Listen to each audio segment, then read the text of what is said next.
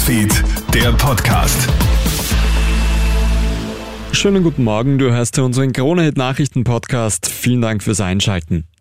Wird auch dir deine Homeoffice-Regelung bald wieder gestrichen? Eine aktuelle Umfrage in 1300 Unternehmen sorgt für Aufregung.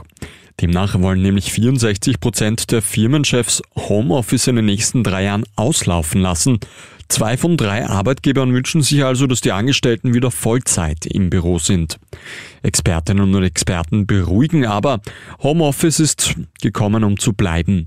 Das werden auch die Chefs akzeptieren müssen, sagt Jobberater Werner Hammerl von Bewerbungsberatung.at. Wenn man betrachtet, dass aktuell am Arbeitsmarkt doch ein massiver Fachkräftemangel vorherrscht, muss man sich natürlich auch bewusst machen, dass wenn man jetzt als Arbeitgeber die Homeoffice-Möglichkeiten reduziert oder sogar ganz streicht, dass es dann noch schwerer wird, an die wirklich guten Arbeitskräfte heranzukommen.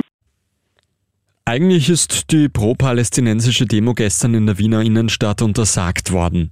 Trotzdem versammeln sich am Abend hunderte Menschen mit palästinensischen Flaggen am Wiener Stephansplatz. Zu hören waren nicht nur Free Palestine-Rufe, sondern auch Parolen, die indirekt die Auslöschung Israels fordern. Die Polizei kesselt gegen 21.30 Uhr die Teilnehmerinnen und Teilnehmer ein. Es gibt Identitätsfeststellungen und Verhaftungen. Nur wenige hundert Meter weiter am Wiener Ballhausplatz findet gestern Abend eine Gedenkveranstaltung für die Opfer in Israel statt.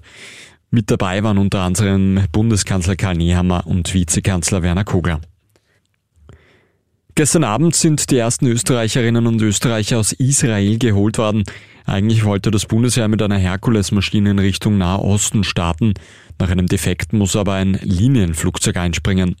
Neben rund 80 Österreicherinnen und Österreichern waren auch ein paar Menschen aus Israel, Deutschland, Spanien, Ungarn, den USA und den Niederlanden an Bord. Sie befinden sich derzeit auf Zypern. Heute soll ein Charterflug von dort nach Wien gehen. Rund 200 weitere Menschen aus Österreich sollen in den nächsten Tagen aus Israel geholt werden. Und die Qualifikation für die Fußball-Europameisterschaft nächstes Jahr in Deutschland geht in die Endphase. Von heute bis Dienstag finden zahlreiche Quali-Spiele statt. Morgen geht's für Österreich daheim gegen Belgien und am Dienstag auswärts gegen Estland.